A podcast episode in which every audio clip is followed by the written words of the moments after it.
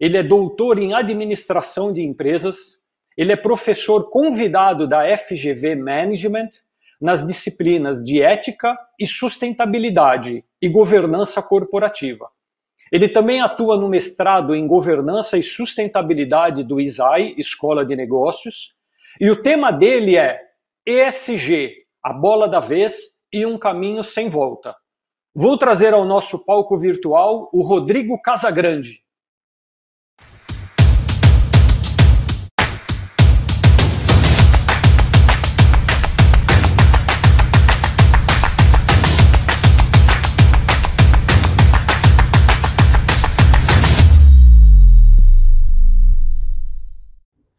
Eu agradeço, é uma satisfação estar novamente aqui no CopTalk Summit, um evento que é sempre organizado de uma forma, uh, a meu ver, uh, na linha da excelência, né? Parabenizo pela, pela forma como vocês se preocupam com os detalhes e realmente é uma honra estar novamente aqui com vocês. E para falar sobre uma temática que é uma temática que está à mesa das cooperativas, né, das corporações também, eh, em nível global, que é o ISD, que eu vou começar a chamar a partir de agora de ASG, porque a nossa língua portuguesa ela é tão bonita, né? Tem uma sonoridade que eu compararia apenas à língua francesa, então eu vou falar, ao invés do ISD, do ASG, que é o ambiental social e também a governança. Eu estou apenas preocupado que não está correndo aqui ao lado o meu. Ah, agora sim. Obrigado. O cronômetro para nós termos uma, uma ideia né, da, da, do tempo de apresentação. Uh, vejam, é muito interessante nós percebermos que compõe a pauta útil da reunião dos conselhos do cooperativismo, o ASG, nós estamos vivendo uma revolução cultural global. Né? Quantas reflexões foram geradas pelo palestrante que me antecedeu, o Gui Rangel? Né? O mundo ele está em transformação e eu diria que nós estamos vivendo uma revolução cultural global que tem como epicentro a sustentabilidade. E você vai conseguir chegar a esta sustentabilidade e colocá-la em prática por meio da governança, e aqui já vale um registro que eu sou muito apaixonado pela governança cooperativa, que tem algumas especificidades, né?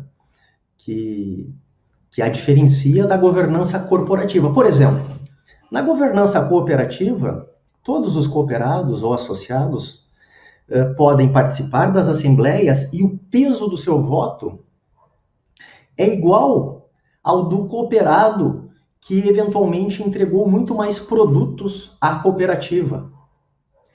O peso do voto do cooperado que entregou um caminhão é o mesmo peso do voto do cooperado que entregou 120 caminhões numa cooperativa agrícola. Olha que sensacional isso. E, e aí já fica uma primeira reflexão que eu deixo aqui para nós. Por que será que é tão baixa a participação nas assembleias? Né? Será que não se percebem, enquanto donos, os associados, os cooperados, e isso vale para os diferentes segmentos do cooperativismo. Eu gostaria de ver, sinceramente, um percentual maior de participação dos cooperados nas assembleias. Fazia valer essa condição de realmente um associado, um voto, e com o mesmo peso, que é diferente no, na governança corporativa, né, gente? Na governança corporativa, uh, o peso do seu voto está totalmente relacionado com o seu percentual na participação acionária. Então, cooperados, cooperativas, este é um grande desafio, aumentar o número, né? aumentar a participação dos cooperados nas assembleias. Eu vejo que quando nós falamos de ASG, nós temos que ter uma preocupação com a geração de valor, que é diferente da geração de sobras, né? É, é, diferente dos ganhos da cooperativa ou da propriedade, do, propriedade rural. Né? A geração de valor tem a ver com você agregar a coletividade. Ao invés de você analisar estritamente os ganhos e a distribuição das sobras né, da cooperativa, você começa a analisar o que, que a comunidade está ganhando com a presença da cooperativa na região. Como que a cooperativa se relaciona com seus fornecedores. Porque, veja, é, é exigido que, além do, do, da cooperativa criar os seus protocolos voltados à sustentabilidade, que também os seus fornecedores atendam uh, estes protocolos, né? a chamada diligência. Nós tivemos agora em maio uma grande indústria, duas grandes indústrias do ramo de bebidas, que foram autuadas, e isso compôs algumas manchetes né, em sites, jornais, foram autuadas porque havia venezuelanos e haitianos dormindo em boleias de caminhões de uma transportadora contratada por essas indústrias do setor de bebidas. Olha só que impactante isso. Eles não tinham casa, eles não tinham teto e dormiam nas boleias dos caminhões da transportadora. Puxa, mas essa transportadora, ela é terceirizada, sim, não, não há problema nisso. Você continua sendo responsável, é toda uma cadeia de valor, não é? Por isso que é possível, sim, você analisar que você vai diminuir, eventualmente, num olhar de curto prazo, né, a, as sobras, ou mesmo, eventualmente, se você analisar pelo conceito da, da, da, da propriedade rural, é, os lucros da propriedade rural, enfim, né? mas para mais à frente você colher resultados aí sim econômicos com a geração de valor. Na, nas cooperativas você pode ter um olhar para criar um ambiente melhor de trabalho, investir em treinamentos, né? na sua arquitetura de governança, para que você possa ter as pessoas preparadas para que elas possam ocupar as suas funções dentro de uma arquitetura de governança. Volta e meia eu me deparo com alguma conselheira ou conselheiro fiscal dizendo que estava muito honrada de ter sido escolhida pelos seus colegas, né, associados para a missão, mas não havia sido preparada para a missão. Imagina, você ficar dois anos em um mandato e você começa a estar apto quando está acabando já o seu mandato. Então, algumas preocupações, alguns investimentos para que haja uma geração de valor precisam ser realizados, mesmo que isso diminua, num olhar de curto prazo, os ganhos, as sobras das cooperativas.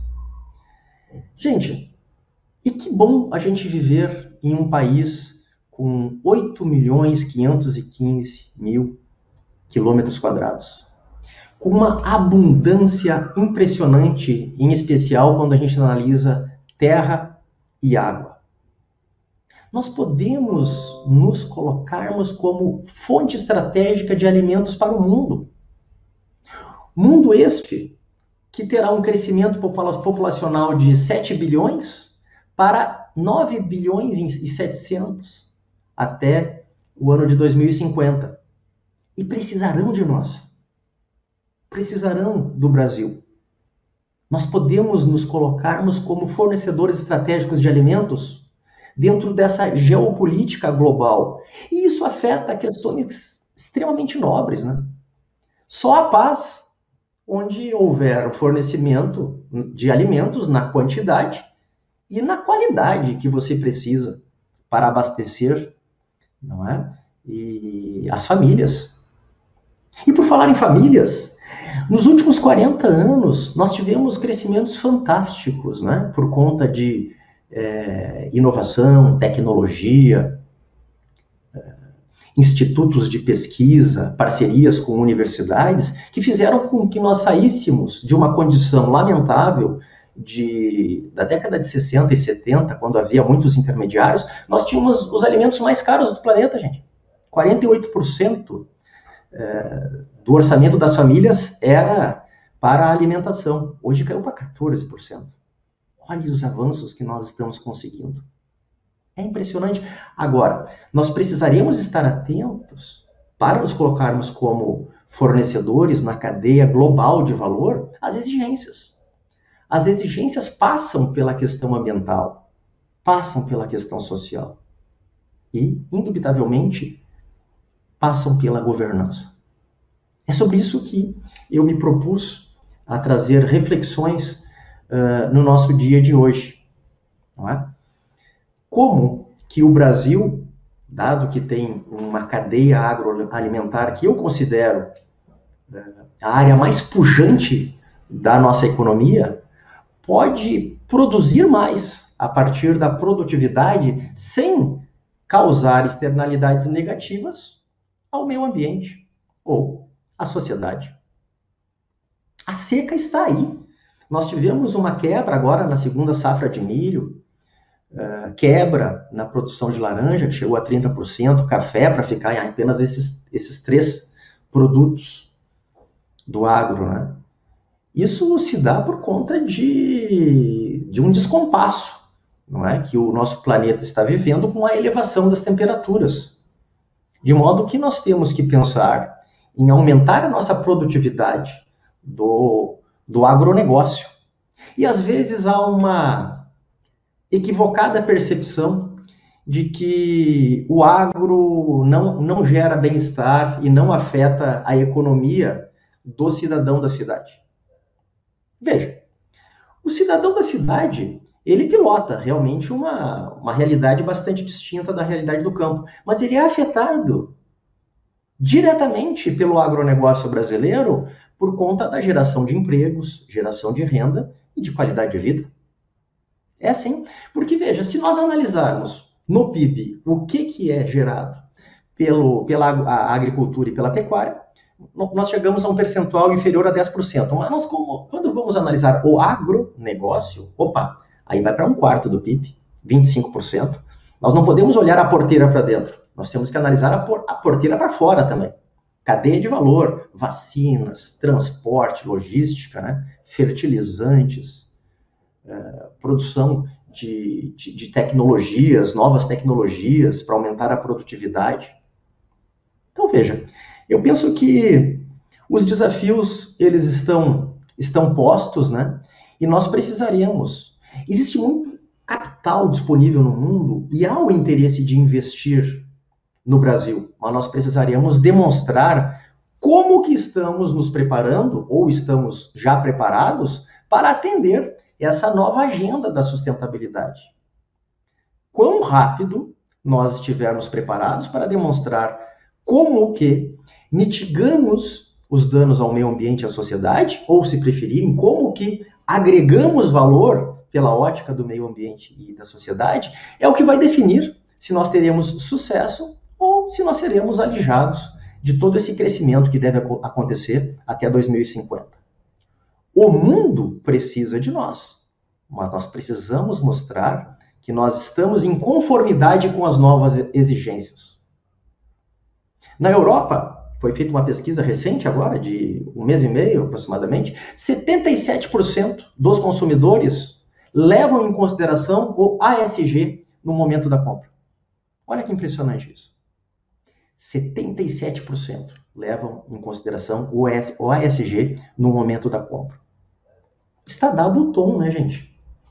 É um caminho sem volta, por isso que eu resolvi trazer como título, né, é, ASG, uma trajetória, né, a bola da vez numa trajetória sem volta.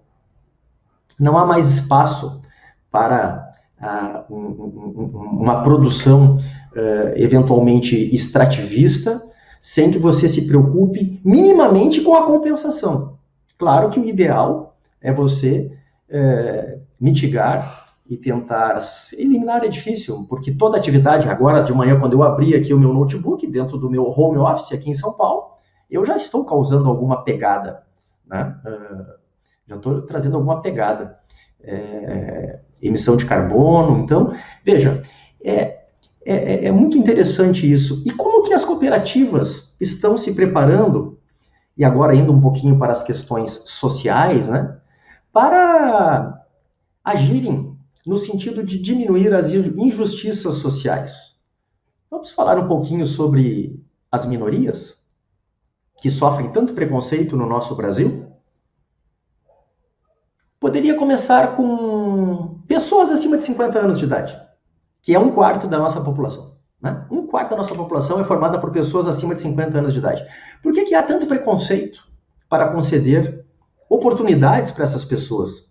Eu acho que com 50 anos de idade e acima disso, é, você está, na verdade, no esplendor, dada toda a experiência né, que você conseguiu é, absorver no decorrer da sua vida pessoal e profissional. De modo que eu, eu vejo com muito bons olhos quando as cooperativas, nos seus distintos setores, conseguem promover alguns programas de desenvolvimento em que colocam na mesma sala aquele senhor de 70, 75 anos de idade com um jovem de 24 anos está ali com as suas fagulhas, né? Você consegue enxergar as fagulhas nos olhos. Esses ambientes que são criados, em que eles ficam dentro de um, de um momento em que os professores conseguem instigar e trazer à tona aspectos relevantes, né? Da, da, da, da, melhoria da produtividade, das questões até mesmo comportamentais para chegar até inovação, fazem com que você tenha ideias maravilhosas que surgem dessa interação que muitas vezes não se verifica no dia a dia da propriedade rural. E é muito legal. Eu realmente falo com, com paixão, né? Eu volto e meia, eu estou com, com cooperativas, lecionando. Esses dias estava eu, é, esses dias antes da pandemia, né? E tinha um senhor que era o Udo, ele na primeira, na, na, na, no primeiro dia de aula, ele tinha sido muito participativo, né? Muito interessado e trouxe contribuições dentro da generosidade que lhe caracterizava, né, muito relevantes. E eu notava que os jovens prestavam bastante atenção nele. Um senhor que certamente era uma liderança local. E no segundo dia ele estava agoniado. O Udo estava agoniado. E eu perguntei para ele, Udo, o que, que você tem? Estou notando que você está um pouco nervoso hoje. E ele falou para mim, professor, eu estou com uma porca prenha, professor. Eu estou preocupado com a minha porca prenha. Eu digo, vai lá cuidar da porca, homem, vai lá. De tarde você volta para aula se der. Primeiro, mais importante, Udo, você já contribuiu muito. À tarde ele estava lá. Nasceram os porquinhos, né? A ninhada. À tarde ele estava lá conosco, de volta. Então perceba, não tem esse negócio de idade como algo limitador. As pessoas estão com sede de saber. Em especial, eu noto isso no agronegócio. Pegando do jovem até os, as pessoas mais sênior. Agora você tem que criar as pontes. Porque do contrário, há uma tendência de não se conversarem. Juventude e os, uh, os mais sêniores, né? Muitas vezes não se constroem essas pontes. E as áreas de desenvolvimento das cooperativas, a meu ver, precisam fazer esse estreitamento, porque daí sai coisa muito boa, sai muita riqueza nessa relação da juventude com a senioridade. Tá certo? Outra questão que me parece valer a pena nós abordarmos. A questão da equidade de gênero, né? É, eu, eu percebo no Brasil que nós temos que dar mais oportunidades às mulheres em cargos de gestão. Nas propriedades familiares, propriedades rurais, nós já temos mais de 30% das propriedades geridas por mulheres o que é excelente. Quando nós caímos para dentro das cooperativas, cai assustadoramente esse percentual de mulheres ocupando os cargos de gestão. Quando nós vamos para os conselhos de administração, ah, meu amigo, aí é ridículo, né? Aí é ridículo. Por que não aproveitar as condições que as mulheres trazem consigo de gestora de conflitos, harmonização de ambiente, né? uma sensibilidade, valorização aos relacionamentos pessoais, gostam de resolver as coisas pelo consenso. Isso precisa ser levado em consideração. É?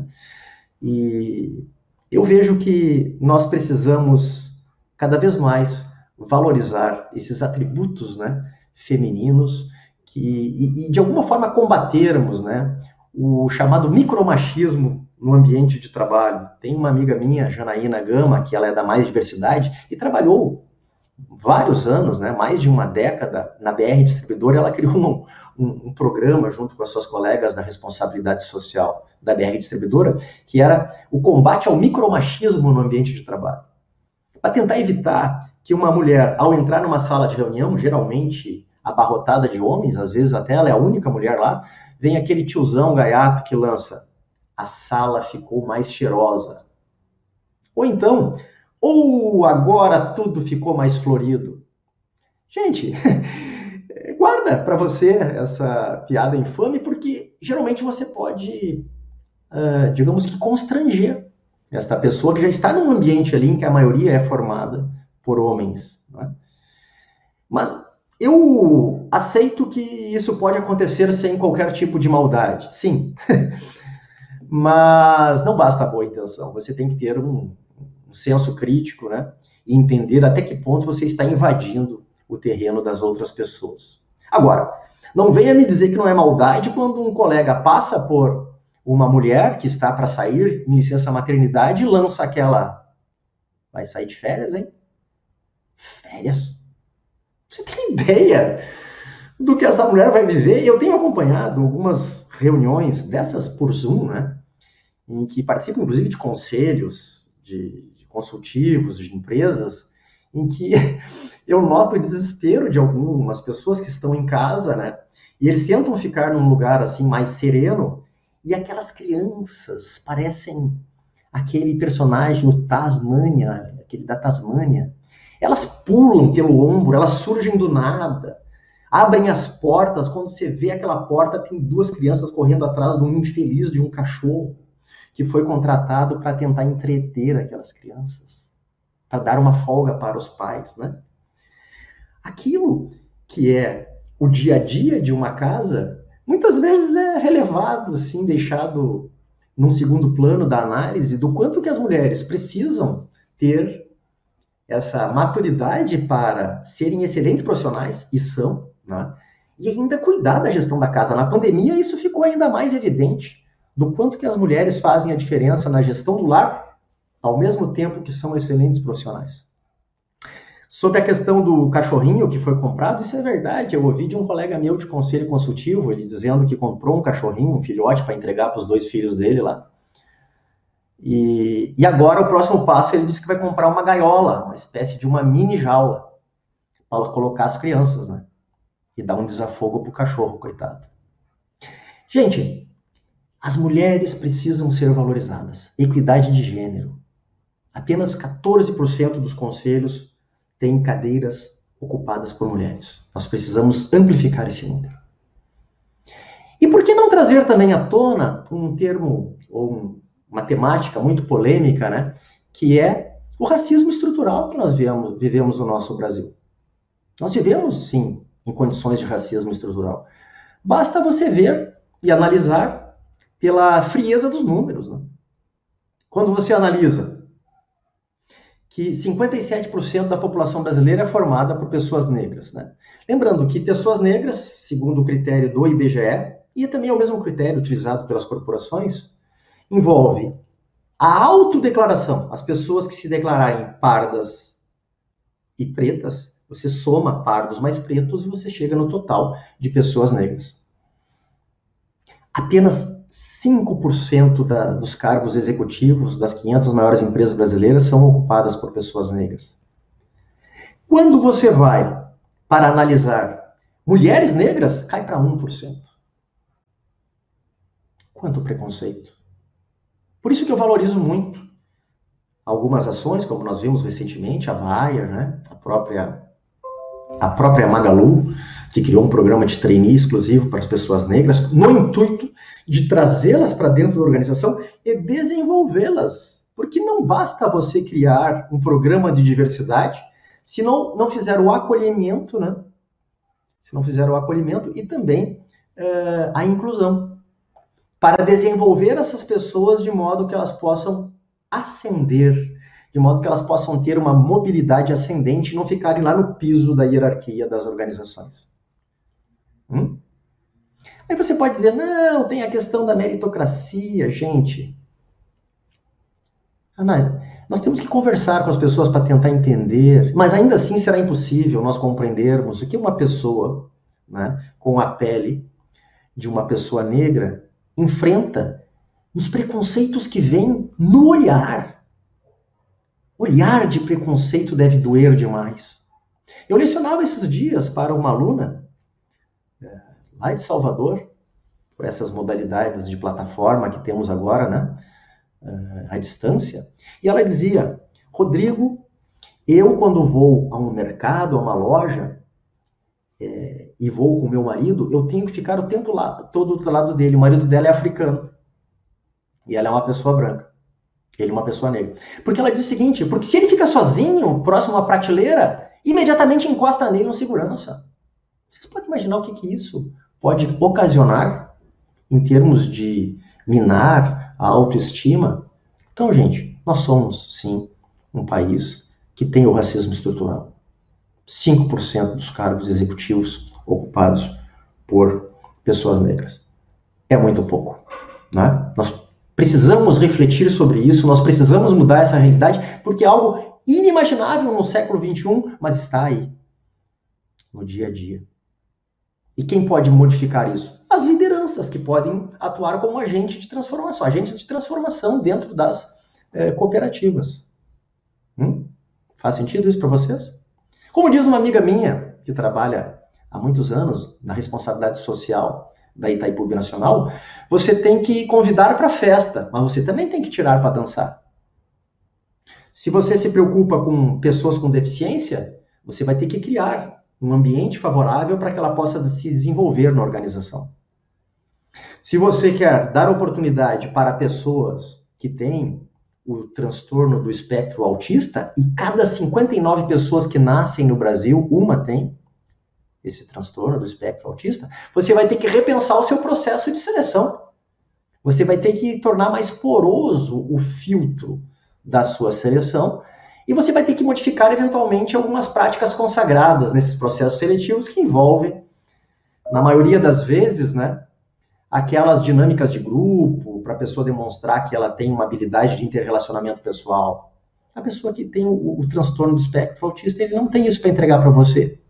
Agora, tem uma capacidade esplendorosa de se preocupar com concentração, cumprimento de prazos, então, pessoas boas para trabalhar com aquele trabalho, com aquela atividade de planilha, né? De trabalhos mais repetitivos, que muitas vezes as pessoas fogem. Né? Programação.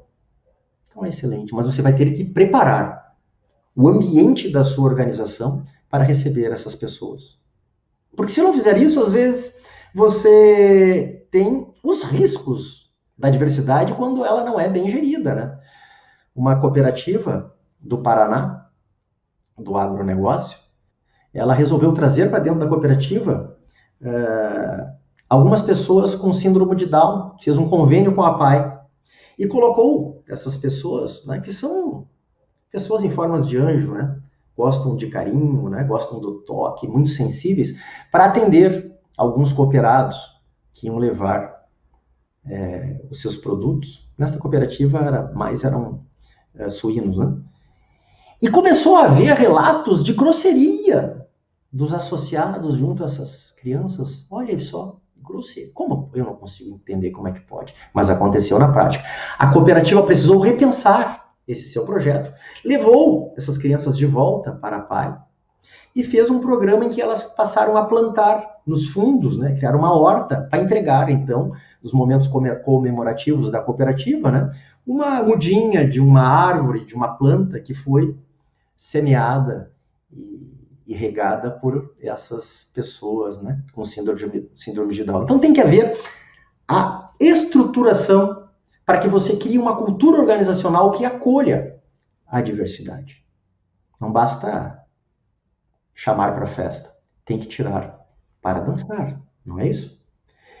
E não poderia deixar de falar, a partir do momento que nós estamos né, em, aqui Deixa eu ver. Daqui uma semana nós teremos o Dia Mundial do Cooperativismo, porque é no primeiro final de semana de julho, né? O Dia Mundial do Cooperativismo. E nós tivemos agora, no mês de junho, o mês do orgulho LGBTQIA. Se você buscar numa pesquisa rápida no Google, você vai, vai verificar qual que era a marca símbolo do cooperativismo na sua origem surgida lá na França. O arco-íris. Exatamente a mesma marca LGBTQIA+, que também é o arco-íris. Então veja que há uma correlação. Por que não trazer também para dentro, para dentro das cooperativas, né, diálogos sobre como que você pode inserir na cooperativa as pessoas trans, que também vai requerer um aculturamento para que aconteça a acolhida da forma como tem que acontecer, dentre alguns aspectos que você vai ter que é, deixar muito claro, e às vezes isso pode é, fazer com que haja necessidade de uma reforma nas instalações, é a questão do banheiro. Simples assim. Como que você vai tratar a questão do banheiro quando você tiver uma pessoa trans? Recentemente, de novo, antes da pandemia, parece que foi ontem que começou essa nossa agonia, né? Que parece que estamos caminhando para o fim, tomara. É, recentemente, antes da pandemia, lá em Maceió, uma pessoa trans estava no banheiro feminino. Quando você vê a foto, né, você é uma mulher, né, gente? É, é, e, e uma senhora se sentiu insegura porque estava ali com ela uma pessoa trans. Imagina a insegurança dessa pessoa trans se ela fosse para o banheiro masculino. Aí sim, isso sim seria insegurança pois não é que tiraram ela a força do banheiro feminino e aprenderam, colocaram-na numa cela com três homens, onde ela passou a noite. Este não é o mundo que eu gostaria de viver. E quem pode mudar esse mundo em direção ao ASG, ao ambiental, ao social e à governança? Somos nós. Cooperativas, empresas, governos, CNPJs, são ficções legais, né? As organizações são feitas de pessoas. E eu espero cada vez mais me deparar com pessoas que queiram agir como transformadores dessa realidade, para que nós tenhamos um mundo que realmente nós possamos fazer bem, gestão, mas que também podemos fazer o bem. É possível caminhar lado a lado, gerar valor e lá na frente colher ainda mais ganhos econômicos. Muito obrigado.